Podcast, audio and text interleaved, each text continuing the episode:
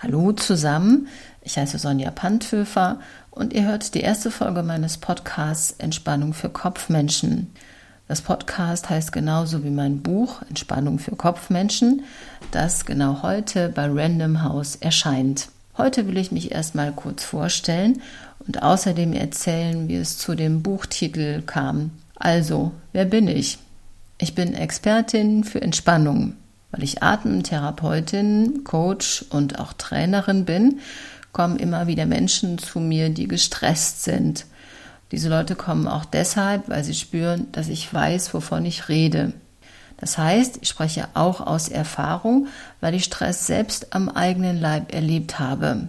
Viele von uns kennen Zeiten mit viel Stress und darauf folgen dann glücklicherweise Zeiten der Atempause, in denen wir wieder zur Ruhe kommen. Erstens steigt aber die Zahl der Menschen, die im Dauerstress sind und gar nicht aus dem Hamsterrad rausfinden. Davon betroffen sind vor allem Frauen, Angestellte und Leute, die in größeren Städten wohnen.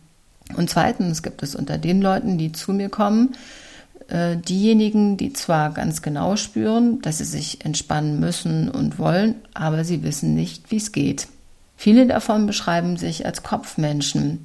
Wenn andere euch jedoch als Kopfmensch bezeichnen, ist das bestenfalls ein zweischneidiges Kompliment. Was viele eigentlich damit sagen wollen, ist, du bist verkopft, du bist grüblerisch, du bist kompliziert und obendrein unspontan. Doch neutral betrachtet lässt sich ein Kopfmensch folgendermaßen definieren. Das Denken ist ein Kompass, mit dem du die Welt erfasst und wenn es gut läuft, verstehst du sie auch.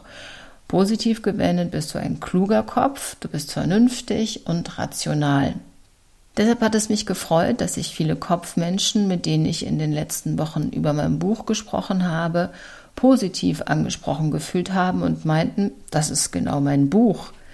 Das hängt auch damit zusammen, dass gerade rationale Menschen mit vielen Entspannungsübungen nichts anfangen können, weil sie ihnen esoterisch vorkommen und weil sie sich mit Gefühlen und dem Körper schwer tun. Doch völlig losgelöst vom Rest des Körpers ist Entspannung nur schwer erreichbar. Sich auf den Körper einzulassen, kann für Kopfmenschen durchaus eine kleine Mutprobe sein. Da Entspannung auch eine Frage der Haltung ist, möchte ich mich heute mit einer Frage von euch verabschieden. Ist der Kopf nicht auch deshalb rund, damit das Denken die Richtung ändern kann? Ich sage Tschüss und Servus bis zum nächsten Mal. Eure Sonja.